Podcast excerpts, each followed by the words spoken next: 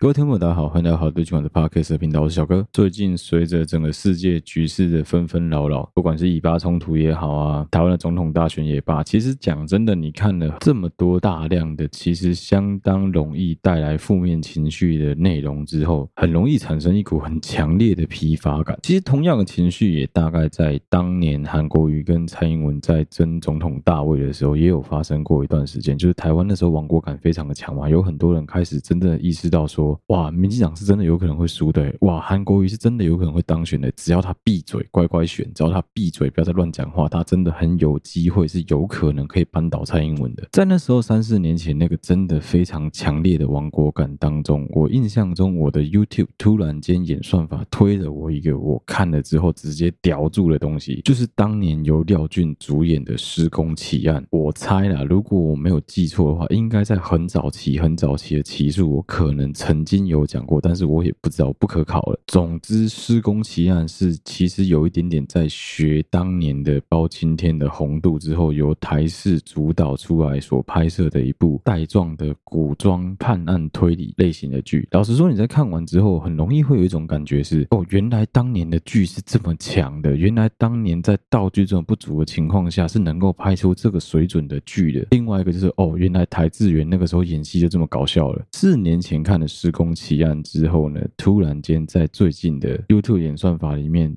华视怀旧频道跳出来了，开始疯狂的推我看包青天。我先说说我自己小时候其实是有在看包青天的。虽然说小时候看包青天，你对于包青天所有断案的内容跟他的剧情绝对是毫无任何印象。但总之总归到最后，包青天一定都能够把坏人绳之以法，再怎么样的冤案，最后都能够顺利的沉冤得雪。我知道什么时候突然间又在路上看到电视在播包青天，是在我记得。二零一六、二零一七年，我开始跑船的时候，我去泰国曼谷，我们在路边的小店吃午餐的时候，就看到，哎，电视居然在播包青天。那时候我就有跟泰国当地的理货还有代理聊过这个问题，他们就讲说，其实对于他们泰国当地人来说，包青天的作用就有点像当年包青天对于台湾人的作用一样，就是教化所有的民众，人在做天在看，举头三尺有神明，还有就是不要做坏事，做坏事做尽了，最后一定都不会有好结果。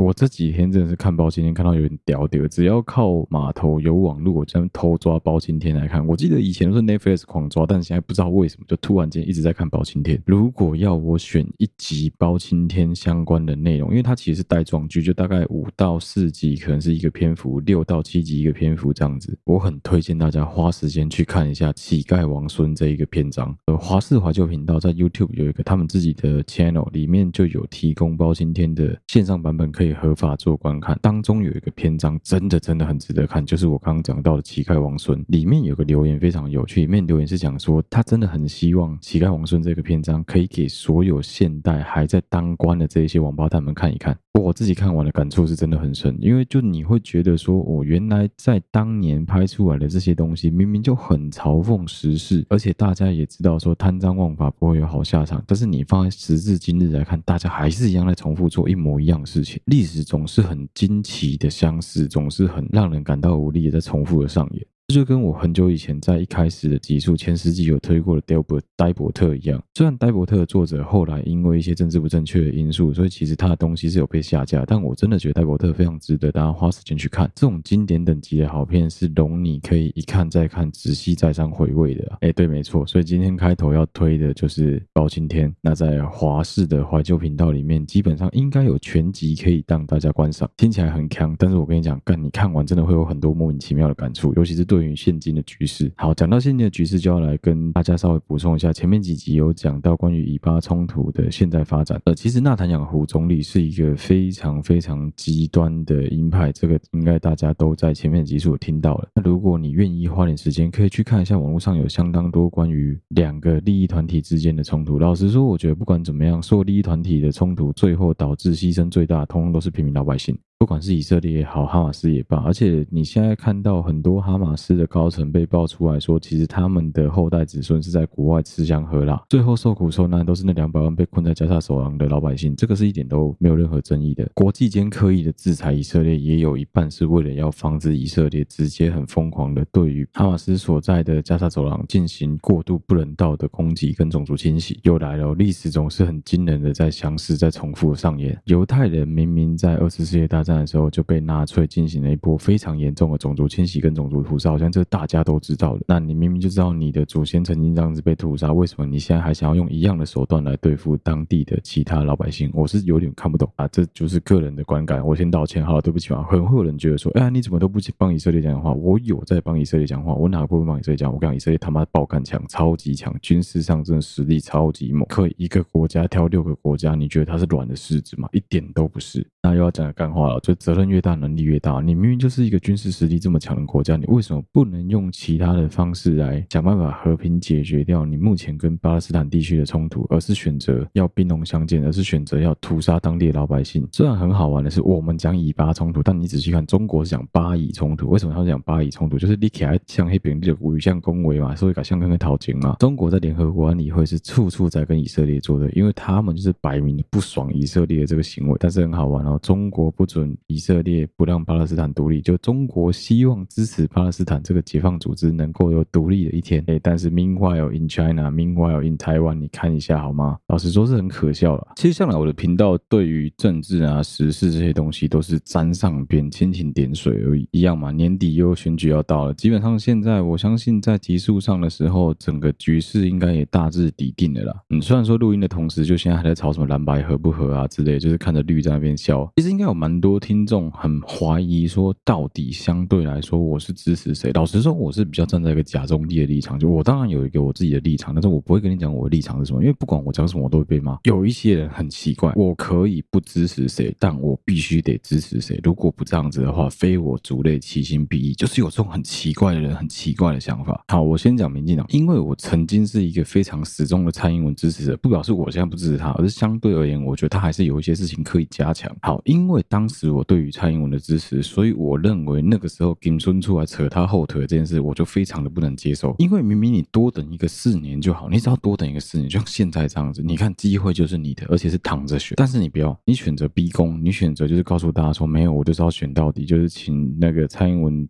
停止使用他的网军来攻击我。现在看起来是格外嘲讽了。所以认真说起来，我没有特别支持金孙自己个人，但是我是支持民进党目前的整个气氛的，因为对我来说，我找不到其他更好的选择。哎，国民党就不解释了吧，就是不用多想嘛，我绝对不可能是国民党的粉丝。对我来说，我喜欢国民党不是喜欢他们这个党，而是喜欢他们闹笑话的方式。我觉得他们真的很悲凉，而且以目前的局势来说，他们确实被柯文哲这根搅屎棍搅得非常的惨。台湾很少有一个选举已经到了最后一两个月，你还搞不清楚说你们那一区的立委候选人到底是谁，然后你总统候选到底要投给谁？很少吧？还记得上一次选举吗？我们大概在半年前就非常有亡国感了，但这次完全没有，因为这次就是在开场笑话啊！原本以为自己是搅屎棍，但事实证明他连搅屎棍都算不上的。郭台铭我就不用讨论了吧？你看看现在在新闻媒体面前他的曝光度有多低，你就知道说这一个人的选举的声势有多弱了。好，最后就是一个曾经有被某一个我不知道他到底有没有听我节目，然后在我底下留言的一个阿呆跟我讲，他说他觉得我是柯粉，柯你几口烂？对不起，不应该是柯，应该是瓜，我瓜你几口烂。柯文哲是一个非常有政治魅力的人，他也是一个非常懂得操弄民众影响力的人，可能是仅次于陈水扁之后的第三人吧。哎，对，第二人是韩国瑜。那也确实，他的很多言行跟他讲话的方式，会让某一些知识分子感到非常的满足，这也是他很厉害的地方。但现阶段我也没办法支持他，没办法支持他的理由很简单，就是这个家伙实在是太过于想要机关算尽。他现在的很多做法是，你就知道说他是不得已而为之，但是你会非常清楚的知道说他不管怎么做，基本上都选不上。当然，我还是很喜欢他担任一个最佳搅屎棍这个角色，我觉得演的非常的好，也做的非常的棒。今天如果说国民党被赶下去的话，柯文哲可能要占五十趴以上的功劳。但是他的民众党，我真的就是完全满脑问号。的确啊，如果说你想要执政的话，最好的状态就像民进党现在一样，叫完全执政。什么叫完全执政？简单说，你必须同时掌握行政以及立法两个资源，不然的话，你就会像是第一个任期的陈水扁一样，是非常蹩脚的。就是因为蔡英文政府掌握了完全执政的资源，所以能够让他们顺利的推动很多被国民党挡下来的法案。那另外一方面来说，他们也能够趁机做很多藏污纳垢的修正。其实这些东西都查得到，不用我多解释。不是啊，有做就有做，为什么不敢认？你认了又会怎么样？奇怪，为什么要在那边高潮说什么？呃啊，你这样子就是不支持民进党，那你就是国民党人。他操你妈的！我就是四边我都很不支持。对我来说，这四个都不是我的最佳解啊。因为现况目前推出来的候选人里面，我只能选择就是赖清德，不然我没有其他选项。你要我怎么样？所以对我来说，我自己个人就会倾向，那我就不要投就好，我去投政党票，我去投立委，我去投区域不分区，我不要投赖清德就好了。这是我个人的意志，不代表说什么别人就非得跟我一样，也不代表说我跟大家讲啊，他都跟我一样。没有，我觉得你自己去想一下，你为什么要投给他，还有你为什么不投给他，稍微动点脑。我就纯粹是个人很不欣赏当年金孙去拖累蔡英文的这个行为，所以我不愿意把这一票投给他。但其他整体而言，我仍然认为目前最佳解就是民进党，所以我不是什么科粉，不要在那边耍智障。但是我也一样认为说，民进党内部有很多问题等待解决。啊，政治就聊到这边了，接下来继续往下讲。今天这一集上的时候，我应该人在日本或韩国，再过个大概四到五天左右，我就要回到台湾，准备开始休假，迎接我们家的新生命。对我来说，其实也是平常心看待这一切啦。因为老实讲，我觉得整个怀孕的过程中，我一点都不辛苦，辛苦的是我老婆，我老婆超辛苦的，好不好？所以对我来说，我是相对蛮期待能够回家去帮她最后一里路、最后一些忙的。好了，今天这一集的开头要来录一个我觉得非常有趣的素材，其实这个素材我应该是在去年就已经拿到了，也算是我一个压箱等级的素材。这个素材之所以没有讲，是因为其实一直都有人在聊相关的话题，但我一直把它丢在我的素材库里面，忘记拿出来要讨论。根据我们的素材审核者定跟我讲说，我以前的集数其实应该有讲到相关的内容，可能有简单的带到过。首先就是第一个大哉问，就是究竟男女出去或者男女在交往的过程中、追求的过程中，究竟要怎么分配吃喝玩乐、生活娱乐的所有开销？其实我相信所有人心里面都有一个自己的标准跟自己的答案。那对我们来说，最好的答案其实就是没有任何标准答案，只要你们双方感到舒服，有讲好就好了。甚至有很多情况其实是不用讲明、不用讲开，双方有一个共识、有一个默契就可以了。比方说，举我自己当例子，我一直以来在出社会之后，我的感情经历里面，因为我自己都是属于经济方面比较优优势的那一边，所以我当然可以很大声的畅谈说啊，就是应该要男生付钱，男生就是应该要帮忙付，不应该计较这么多，那个又没有多少钱，我当然可以讲这种干话。可是问题是，如果今天的情况是双方经济条件对等，甚至是对方经济条件比你更优势的情况下，你还能说出这样子的话吗？所以这个大宅问，如果我们纯粹就结果而言，真的就是只要双方在一段关系里面感到舒服，有讲好没讲好，其实好像也没有这么重要。问题就来了，如果说今天你们两个最后选择的是没有要继续走下去，感情要结束的时候，那究竟该怎么办？好，今天开头要先来讨论一个实例，这个实例是我一个同学提供给我关于他的家人的例子。这件事情他没有发在 IG 上面啊，其实，在 D 卡上有很多类似的讨论，只是刚好这个正干真是他妈超奇葩，所以拿出来跟大家讨论讨论。好，事情是这样子的，他们这一对情侣在二零二二年的时候相识，然后相恋，在二零二三年的时候宣布分手。那我们的投稿方的这个主角是女孩子，然后来录小他的是男生。先讲清楚背景，我要先道歉。好了，对不起嘛，我们没有很以偏概全，我们也没有说什么所有人都是这样子，所以基本上就是你不要带入到你自己的立场里面去，你也不要觉得说什么啊，他是不是在讲我？没有。但是如果你是跟这个男生一样的人的话，我会蛮建议你稍微去看个医生的，因为你心里面应该有点状况。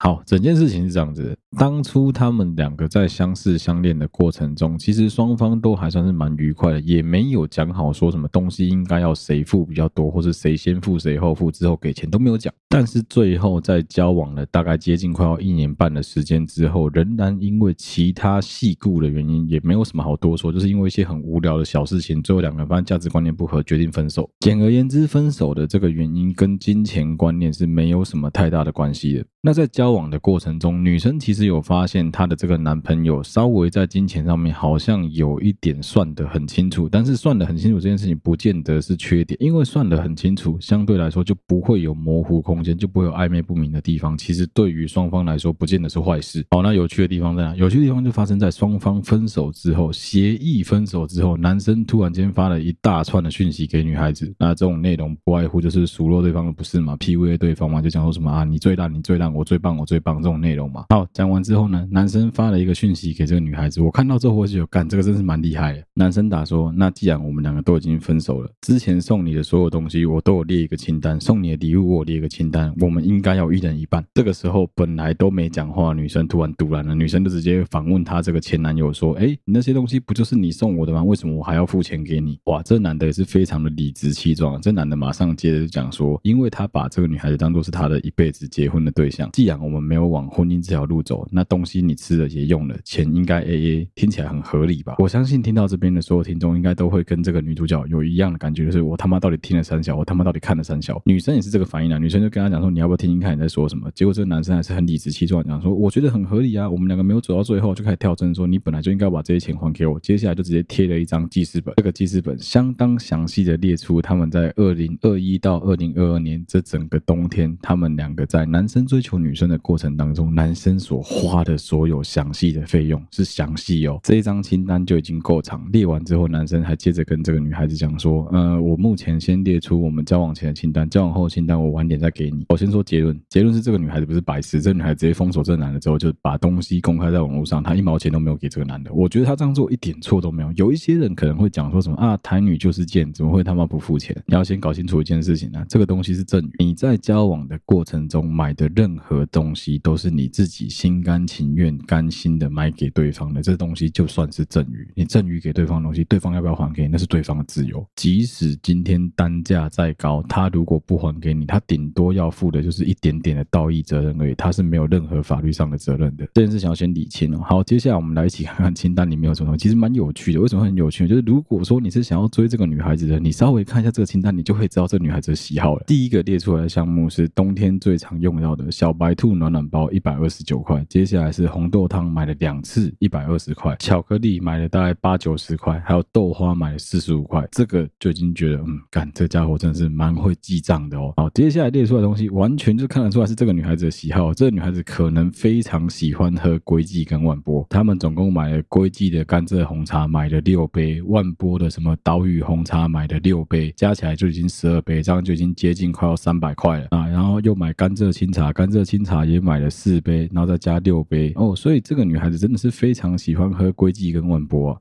每次约会非龟记万波不喝。好，接下来是早餐的部分。早餐这个女孩子非常爱吃麦当劳的杯狗加蛋，他杯狗加蛋吃了三次，他猪肉满福堡只吃了一次。哎，接下来有个非常荒谬，是他们一起去吃寿司，然后去吃那种高单价寿司。寿司不是有分颜色吗？那个就写说什么哦，某一个盘的颜色多少钱啊？某一个盘颜色吃了几盘，吃了几盘。最操蛋的是有一个一盘要三百六十块的寿司，他特地写说有一盘我点的被你吃掉了。哎，不是啊，你太计较了吧？这个。真的太计较了吧？还没完，还没完，还有接下来是他们一起去新北耶诞城看耶诞城的时候呢，在火车站前面停了一个停车费，花了十块钱，他也记上去了。买了气球一百五，他也记了。接下来是这个男的，其实要说浪漫也浪漫，要说瞎也是蛮瞎的。他在跨年当天跟这个女孩子告白，告白的花呢，他们应该是花九百块买，所以他写告白用的花四百五十块。看我真是直接吐血！你各位男生有没有学起来？就是要记账，好不好？记了账之后有什么好处？记账之后就可以做记录，你就可以知道说，跟你约会，你追求的这个对象，他喜欢吃什么东西，他喜欢喝什么饮料，这样懂了吗？相对来说，这个女孩子要的就是一种比较传统的浪漫嘛。你看，男生懂得塞暖暖包，给红豆汤，然后带她去看新北耶诞城，然后买气球给她。告白来说要有花，就是传统的浪漫嘛。我一直都觉得这种很 classic、这种很经典型的浪漫是很多女孩子其实一直在追求的，也很喜欢、很想要有，但他们基本上都不太敢跟男孩子要，因为你跟男孩子要这东西会显得好像很做作嘛。我也不会讲那个感觉，但我相信女生都懂我的意思啊。好，这一件事情我们先从几个面向来谈这件事情。前面我们刚刚已经有讲过，就是基本上这个男生做这整个行为是绝对站不住脚的。任何你给予对方东西的这个行为。都可以被归列为赠与行为。所谓的赠与行为，就是你是自愿把东西给人家的嘛？啊，你自愿把东西给人家，你还想要回来啊？你吃屎吧你！不管你用的理由再怎么样的冠冕堂皇，对方都没有任何的义务要把东西归还给你。好，另外一个是这个男生，其实老实说，在蛮多层面来讲，他也是很愚不可及的，很愚蠢，愚蠢到爆炸。为什么会这样子说？这个男生相当的天真，也相当的单纯，也相当的愚蠢。在各个不同的面向而言，以结婚为前提交往这件事情本身并没有任何的错误，错误就错误在于你认为你们两个只要以结婚为前提交往之后步入了婚姻，你们就可以从此过幸福快乐的日子。你难道不知道台湾的离婚率有多高吗？你难道不知道有多少人是步入了婚姻之后才发现说对方根本就不适合你，你们俩根本就不适合交往一辈子，根本就不适合走入这个婚姻的圣殿吗？所以当他说出了说什么呃啊，我因为当初是要以结婚为前提跟你交往啊，所以现在没有走到这个目标，我觉得我应该要把这些钱拿回来。换句话说，是你继续跟他称后，你今天直接去跟他登记，登记完之后办离婚，他就不可以给你把东西要回来了，是这样子吗？没有嘛，也不可。可能嘛？所以不要为你自己想要削皮脸把东西要回来这个行为冠上一个冠冕堂皇的理由跟借口，非常的恶心啊！这样子的行为已经超出了算得很清楚的行为了。所谓的算得很清楚，是他不想要吃亏。真正不想吃亏的人，打从一开始就不会帮你付钱，打从一开始就会直接跟你讲清楚说，哎，因为我们两个的经济相当对等，我也没有比你高多少，所以有一些钱我出，有一些钱你出，或我们一人一半。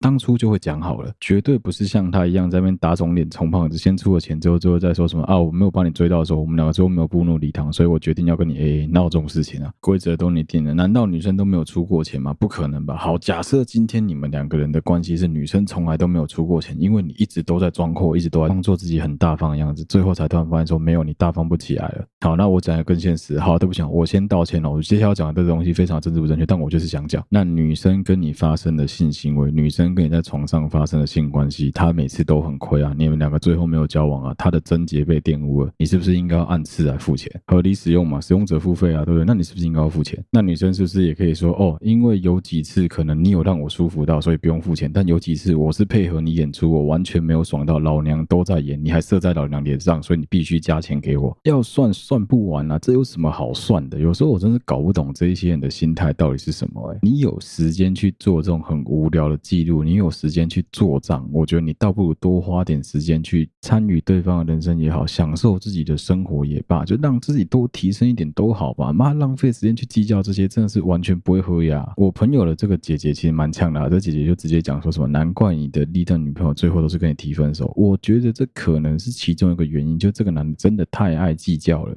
不过我们得凭良心有一说一，就是一个男生会记账记到这个程度，真的算是不容易。你可以说这一个人很现实，但从另外一方面的层面来说，干这个人其实蛮务实的啊，啊。就是事情是从各个不同面向去探讨啊。我们可以说他务实，也可以说他现实啊。现实的另外一面就是这个家伙很自私啊。可能因为刚好我的生活圈周围不太会有这样子的人存在，因为绝大多数我生活圈周围的朋友啊、伴侣啊、另外一半啊，或者说我们。周围的家人啊、亲友圈啊，在更远一些的距离的朋友们，几乎大家都蛮大方的。我们只要周围有那种的蹭型的人，就他这专门来蹭吃蹭喝这种人，我们可能跟他出去过一次，就不会有下一次了。所以老实讲，我身边这样子的样本真的很少。而且另外一方面，是因为我身边的人都是比较大方的人，所以他们理所当然的会接触到的对象，另外一半也都通常蛮大方的。他这个计较程度，真的已经像是顺丰妇产科普音葵一样了。不是啊，我有时候真的看不懂啊！你连那个一杯红茶六十五块、五十五块你都要计较，喝八杯你都要计较，那这样子的人是成得了大事吗？虽然有很多人会讲说什么啊，你看那些有钱人其实都是从小钱开始省起来的啦，那个是省啊，那个不是计较啊，他这绝对是计较，他就是因为得不到手，所以最后因为生气的关系，更小灯熊皮就选择把钱要回来，因为愤怒、羞愧、否认，最后就决定说，那我就不要脸到底，反正我就放飞，我就让你知道说我有多烂，我就烂，大概就这种程度吧。我是没有详细去问后续啊，但是据我稍微的问了一下我朋友说，他姐姐最后怎么处理这件事情？姐姐最后处理也很简单，就冷处理，直接不屌这个男生啊，顺便把这个男的贴给他的所有这些清单放在网络上供大家共享，让大家笑一笑，让我拿来做素材。这样，老实讲，从另外一个角度来看，我真的觉得这个男的其实算是蛮酷的。为什么会这样说？就是以前来说他超用心，但是他用心用错地方。如果说他可以把这些记录拿出来跟大家讲说什么，我知道我女朋友的喜好是什么，甚至。是他要把这些事情记在心里的话，那我觉得干这个男的超屌。如果是这样子的一个一个这么用心的人，我相信他们应该也不会因为这种细故分手，即使分手，他也不会去跟对方计较这些东西啊。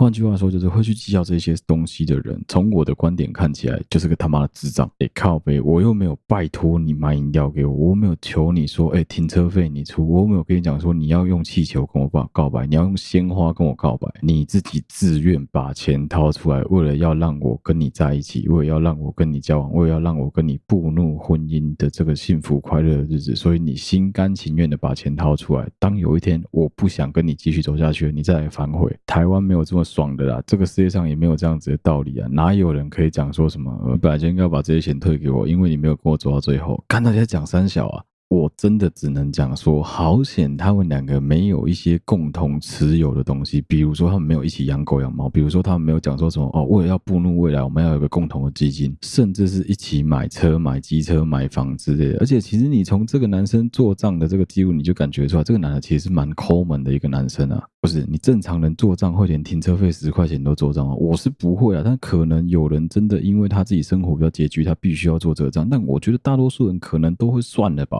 这就是每一个人对于钱计较的程度不一样。像我，我可能要三个零以上的我才会跟你很计较，两个零以下的我都会算的。但对某一些人来说，可能是一个零他就必须计较，甚至没有零他也计较。真的可能就只是刚好这个男生落在这个个位数区间，就他连那个十块、二十块都要跟你计较。我真的觉得这样子的人是不适合来当朋友，不要说男朋友，连朋友都不适合。讲到情侣共同养狗、养猫、买车、买房这件事情，其实我也有蛮多感想的。对我来说，我会觉得一对情侣一起养猫养狗没有不好，但你们要知道的是，一起养动物这件事情，动物会跟着你们少说七年到十四年左右的时间。你们有把握你们两个坚贞的爱情能够持续七年到十四年吗？如果没有的话，你们是不是应该在养这些宠物之前先想想看？可能先养鱼就好了，可能先养水母、养虾子就好了，可能会好一些啊。因为你直接养这种非常高难度的哺乳类，不不是说哺乳类不好照顾，而是相对而言它的寿命比较长。那在将来要计较起来，那是计较不完的。举一个例子好了，感情上而言，你们两个都很爱这只动物，你根本就不知道它应该要归属于谁。难道你要切成说左脚给你，右脚给我吗？怎么可能？跟对方共同的买某一些很高单价的东西，这件我就更不能理解。除非你们两个今天是已经有把对方划入你们未来的蓝图，也已经做好规划，只是因为现阶段某一些事情的因素，也许是家里，也许是什么算命啊，时间还没到啊，或者是说就是金钱的压力，所以你们现在还没办法结婚，但你们已经有做好要步入未来的准备。在这样子的情况下，你们两个会讲说什么？哦，我们为了未来做准备，所以我们必须要有一个共同基金，我们要一起买房子，甚至你们要存一个投机款一起买房子，甚至你们已经有投机款，你们现在就要一起买房子。我觉得这是可以讨论的，但你要在双方都还没有一定的经济基础的情况下，就直接说什么啊？我家里面给了我两百万，我们来买房子好了，那你帮我出一点，我来出一点啊，我们来买房子，房子放在我名下，干到这种事情啊？有些人很奇怪啊，有些人爱的死去活来的时候，对方说什么他都好，对方怎么样都可以，甚至是。连房子头期款是你出的，你贷款交比较多，但是房子是写在他名下，这种话你都说得出口？我只能说，拜托你稍微动动你聪明的小脑袋瓜，你觉得这件事情合理吗？养小动物是七到十四年，久一点是七、十八年的事情。你背一个房子的房贷，那个是三十年起跳的事情呢。最有趣的就是会有情侣在那边讲说什么“我对你的爱至死不渝”。那你有没有想过一个可能性是，将来我们有可能意识可以永远存在这个世界上，你不会死，你真的有办法？爱一个人就是永久 internal，然后你没办法改变你对其他人的爱，你就是只能爱他一个。你真的做得到吗？我自己都觉得会有点困难的。好，当你把期程拉得很长的情况下，你对这一个人根本就还没有足够的了解，你根本就没有同居过，你根本就不知道这一个人的个性怎么样，性格如何。你们两个就因为一时的冲动，想说啊，经过宠物店看到狗狗、猫猫好可爱，我们来领养一只狗好，你们两个就开始一起养狗，一起养猫。你说这样子的情侣多不多？干，超级多的啊！你看有多少这样子的情侣，最后决定把猫咪送养给别人的，干也超多的啊！东吹西挤，叫俄罗斯蓝猫开灯，满口啥满口口满口背来啊！对不啊，不啊，对个几只鸟啊，动作很贵哦，一龟背灯满口啊，你动作袂调，你这公三小，在你们双方都还没有做好心心理准备的情况下，你就去做这一些冲动的事情，干冲动真的是魔鬼啊，有够低能的。为什么会有很多爱心妈妈、很多领养的机构，他们不太能接受学生情侣跑来跟他们认养猫咪？为什么不能接受？那是因为就结果论来说，就我们统计学所得知的几率而言，绝大多数的这些情侣可能有八成以上都会分手。好，这边也要提一个非常有趣的现象，就是其实在这几年，一九九四年之后出生的役男们，只要当四个月的军事训练役就好了。因为这样子的关系，台湾确实减少了大量的暴力之气，台湾也减少了一大堆兵变的可能。因为干你娘就四个月是能怎么兵变？而现在网络又方便，其实蛮难的啊。但是大家要知道一件事情哦，是接下来疫期又要恢复到一年哦。你各位现在在读高中的高中生、大学生情侣们，你们应该要小心的吧？你的另外一半接下来是必须要到一个全部都是男生的环境里面一整年。的确啊，现在比以前好，有周休，有网网络，可能不会那么寂寞，不会那么痛苦。但是你觉得你在当兵那一年，你的女朋友已经毕业，她已经开始出社会找工作了，你还在幼稚当一只屁猴的时候，你女朋友已经遇到了她的一个高富帅主管，已经遇到了一个她的前辈，比你还要更棒，比你还要更优秀的男生，你觉得有多高几率你的女朋友会被他追走？就算你女朋友对你的爱是至死不渝、忠贞不移的，好了，你能够接受吗？啊，你肯定会怀疑她，你肯定在那边讲东讲西，你肯定就是出来只想当是鳗鱼，整天只想找洞钻嘛。那对于女朋友来说，她的那个学长就比你还要优秀啊。对，人家那个职场上的前辈比你成熟懂事、幽默风趣，而且不会像一只鳗鱼一样，对她又绅士又有礼貌，知道她有男朋友，离她敬而远之啊。事实的真相，事实的真相是，可能那个前辈也是之前被人家劈腿、被人家兵变过，所以他非常清楚这个过来，他也知道说这这样子的女生很好把啊。好，讲远了，回过头来讲，就是你觉得以这样子的情况下，学生情侣能够撑过这个当兵的多不多？我跟你讲，超级少。一旦多了这一年的隔阂，你们两个能够顺利的往接接下来的未来。迈进的几率是更低的。好啊，这样子的情况下，你们为什么还要一起养宠物？干，我这是真的完全的搞不懂。有些低能儿会讲说什么啊，我喜欢他这样子，看起来有爸爸的样子，看起来有妈妈的样子。看你是白痴是不是？去玩具反斗城买个丽卡娃娃，买个那个狗狗的娃娃，你让他每天对他喂奶就好了，没有这么难啊。免虎这点呢，最爱虎这点呢，十四年的时间，十四年的时间，你把青春全部要浪费在这个生命身上，你真的觉得你有办法做得到吗？好，回过。头来聊聊这样子的金钱观念好了，我认真的讲，我不觉得这个男生的金钱观念有错，有错的是他的价值观念。算得很清楚这件事情，我周围也不是没有朋友算得很清楚，有朋友会帮我们把钱算得很清楚，大家该付多少，该给多少一清二楚。大家不要互相欠对方钱，大家不要说什么呃啊，你多付了一趟，我都少付了一点，就不要有这种观念。未来要在一起出去玩，彼此双方的意愿都。都会高很多啦。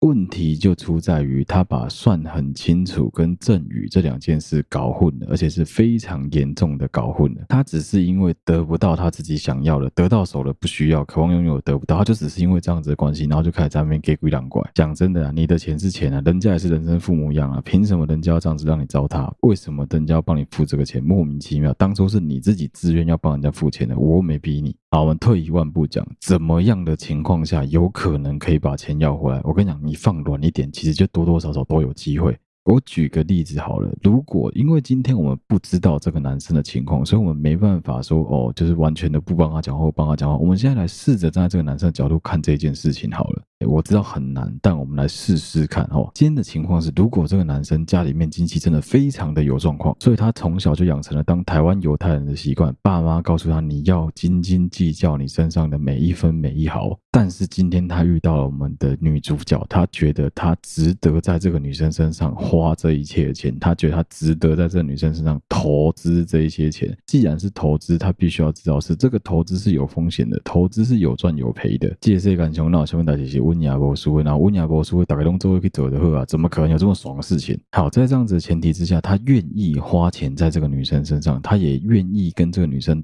大方的分享一杯饮料、两杯饮料、一个汉堡、两个汉堡、气球、东西花，他都愿意出。因为他觉得这个女孩子值得他浪费这个时间，值得他浪费这个钱在这个女孩子的身上。那既然如此，前提就是这个女生能够给他相对应的，能够给他他想要的，也就是快乐，也就是未来，也就是可能有那种把对方放在自己未来的蓝图里面的这种感觉。好，因此，所以他觉得花这个钱是值得的。那最后因为一些细故的关系，他最后没有办法，只能选择跟对方分手，跟对方闹不愉快，最后只能两个人双方拆散。拆散之后，他就觉得说啊，干，那我应该把这个钱要回来吧。好，我们今天在这个男生的角度来看这件件事情啊，虽然我知道大家都已经快听不下去，我也快掰不下去，但你要想想看啊，如果今天的情况是你用怎么样的方式有机会可以把这个钱要一点回来，那肯定是软暴力啊！你要放软一点嘛，你应该要让对方知道是你的苦衷是什么，为什么你。非得把这个钱要回来不可。比如说，你上有八十老母，下有三个小孩要照顾，这个加起来可能三千块，你没有要回来的话，这个月你真的过不去。你有本事讲出这种话，那对方当然可能会因为可怜你，多少给你一点嘛，不然最多哎，再一人一半，再切一点嘛。你打从一开始跟对方要钱的那个嘴脸就已经这么讨人厌，到底有谁会想理你啊？大概在很久以前有一集，我跟 Mike 两个人一起在讨论说男女之间到底该不该 AA 这件事的时候。其实我就有问过麦克的个人观感，不知道大家还记不记得那个时候，麦克其实有讲过一个故事。他有一任前女友是那种在交往之前，交往之前哦，两个人都是 AA，都讲好，也没有任何的问题。但是就在双方建立好关系，确定说我们两个人开始交往的隔一天，两个人去餐厅吃饭，在餐厅的餐桌那个柜台上面，麦克的这一个女朋友就马上看着麦克说：“你应该要付钱啊！我在交往之后都是男朋友自己帮我付钱的。”这种霸王硬上弓的行为，我相信不管是谁都不会听得开心吧，也不管是谁都不会乐意吧。最后的结局是他们双方算是不欢而散了。最后就是，哎，两个人各退一步，麦克从此变成说，哎，偶尔帮忙出个几次，剩下的时间仍然是 AA。对女生来说可能也很恶心嘛，她可能会觉得说，哦，以前都是我男朋友帮我出的，我不知道为什么麦克会这么坏。这种事真的没有绝对，我的确有遇过，我周围的女生朋友是从来没有自己出过钱。每次出去都是让男生付掉，有没有这种人？当然有，但是他有本事啊。但绝大多数的女生都会觉得说啊，不应该让我的另外一半，不应该让我的这个对象帮我出太多钱，会怕对方花太多。这样子的对象通常是比较有在顾虑对方的感受。其实男生也一样，我们男生在那边装阔，在那边装大方，帮对方把钱出掉。另外一方面来说，是你也没有顾虑到女生的感受，你也没有去想说什么会不会其实对方是有意愿要出钱，会不会对方其实根本就不想跟你交往，对方其实根本就不喜欢你，他也找不到理由拒绝你，所以只好跟你出来约会一次。但是他就想说，AA 制把你打发掉就算了。反正在男女交往过程中，很多事情都一样啦，生活上的、金钱上的、道德价值上的，甚至政治上，很多事情的判断都是双方可以去试着理性沟通讨论，最后可能是成全让步，可能是诶双方讲好之后约定俗成，照一个方式去走，都有可能。但绝对不会是突然间你就强度关山，突然间你就霸王硬上弓说哦，我跟你讲就是要这样做，你就是应该听我的，这样做才是对的。这样子的逻辑跟交往方式，真的最终就只能导致分手啊！你可以看到说为什么最后男生跟女生会分开，为什么最后男生会做出这么低能的决定，你就可以感觉出来，这个男的可能平常大概也是这个样子，大概八九不离十，差不了太多。那这样子的后果，就是在我们其他人眼中，就像是看笑话一样，真的很丢脸啊！哇靠，不是你今天跟一个你喜欢的对象出去约会，你跟你的暧昧对象出去约会的时候，你居然连他吃了你多少钱的汉堡，买了你多少钱的甘蔗青，你都记得一清二楚诶。而且今天的情况不是说这个女的是大胃王，她跟我出去约会是嗑了二十颗汉堡，或者说什么喝了十八杯甘蔗青，没有，是你们两个出去约会可能五次到七次的过程中，你们喝了几杯手摇，吃了几颗汉堡，你记得一清二楚诶，超奇怪的吧？其实这也是我最近观察到一个很有趣的现象，就是很多男生朋友共同出去 hang out 的时候，通常在付钱这件事情上面都很容易出现一个状况，跟女生截然不同哦。绝大多数我们先讲女生哈，女生比较简单。好，对不起，我先道歉，就我这个观念不见得是对的，这就是一个很无聊的我自己生活的统计学而已。啊，这统计学也不适用在我自己身上，因为我周围的朋友都不是这样子的人。但是就是我周围的朋友跟他们其他朋友出去的时候都是这个现象。我举个例子好了，绝大多数的女生她们共同出。出去的时候，不管是去吃东西、逛街、喝下午茶，百分之九十九都是 AA。女生的世界里面很少有那种什么啊，今天这一餐老娘全出，没有，他们几乎都是 AA。顶多就是送对方礼物的时候，对方会花多一点钱在你身上而已，而且那个之后都必须要再付回去，所以基本上那个背对是互相的，就是这个是跑不掉的。但男生不一样，假设今天这个局是我们三到四个男生一起出去，可能总共花费金额是五千块，你会看到有一个人很大方的跳出来说：“我给你，我说三千，存内定存。”而且这件事情不在少数，是非常非常多的男生都有这个问题，而是同辈一起出去，一群朋友一起出去都很常发生这件事情。好，数学题来喽，我总共花费是五千块，我先出了三千块，请问接下来三个人要怎么分掉这个钱？正常来说，如果这个局有女生的话，就会变成是哦，可能女生不用出，剩下男生平均率要这个钱，对不对？好，那如果今天情况是全部都是男生呢？我们把事情简单化，一般应该会想说，哦，那就应该是两千除以三，大家去共同负担这个钱嘛，就想的很简单嘛，也没有那么复杂嘛，对不对？错，绝大多数这样子的局就会变成是一个人出一千五，另外一个出五百，还有一个王八蛋一毛钱都没出到。那你说我们男生这样会觉得很奇怪吗？没有，我们也不会觉得很奇怪，我们反而觉得这样子很正常，因为有可能有一个人就是在某方面，他可能经济上不合轨，或是他的钱被他女朋友、被他老婆控制住了，又或者是他这个月因为某一些原因吃土了，所以他就没办法出比较多。那对我们来说，我们仍然想要大家一起出来玩，仍然想要有那个气氛，所以他就不用出钱。男生的局很容易演变成这样子的情况，而且通常如果够好，交情够深厚的话，我们也不会去计较那个钱，就是过了就算了，反正下次你再请回来就好了。这也算是一个很无聊的小观察，就是后来才发现这件事情好像真的是这样子。我们很多男生朋友在 hang out 的时候会发生这样子的情况，而且有趣的是，也不会有男生去臭嘴别人说说什么呃阿甘那个家伙每次跟我们出去都不出钱，不会，因为基本上这件事是会轮流的，有时候他出，有时候你出，有时候他出，这样是轮来轮去的。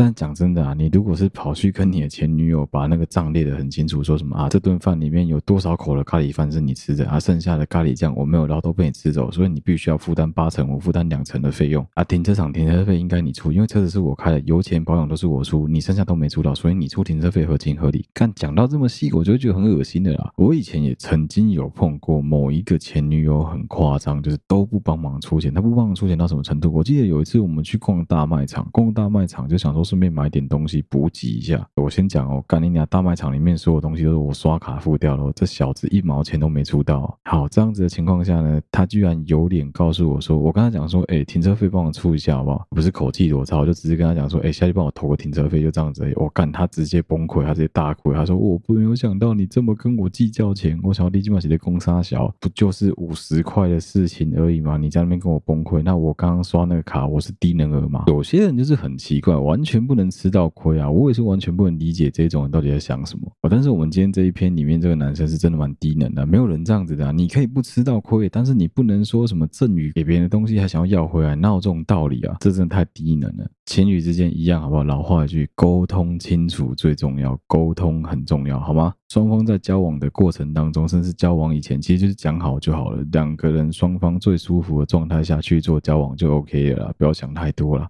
好，今天这期的节目就到这里，希望大家会喜欢。好，对不起，我的 Podcast 频道，我是小哥。如果你喜欢我们的节目的话，欢迎到我们的 Facebook 粉丝团或 Instagram 的粉丝专页上去按赞、追踪、留言，有任何最新消息都在上面发布。无论你使用的是任何一个 Podcast 平台，都欢迎你在上面帮忙五星按赞、追踪并分享给周围所有的朋友。好了，对不起嘛，跟睡了人在同步的征稿当中，哎，没有错，我快休假，休假就有时间可以入睡了。因为要入睡了关系，我们需要大量的存字档。如果你有任何想说的、想做或想要分享给我们的，都欢迎你私讯到我们的 IG 小盒子。只要有看到我或是团队的成员，一定帮你做回复。再次感谢大家收听好，对不起，我的 Podcast 频道，我是小哥，我们下期再见啦，大家拜拜。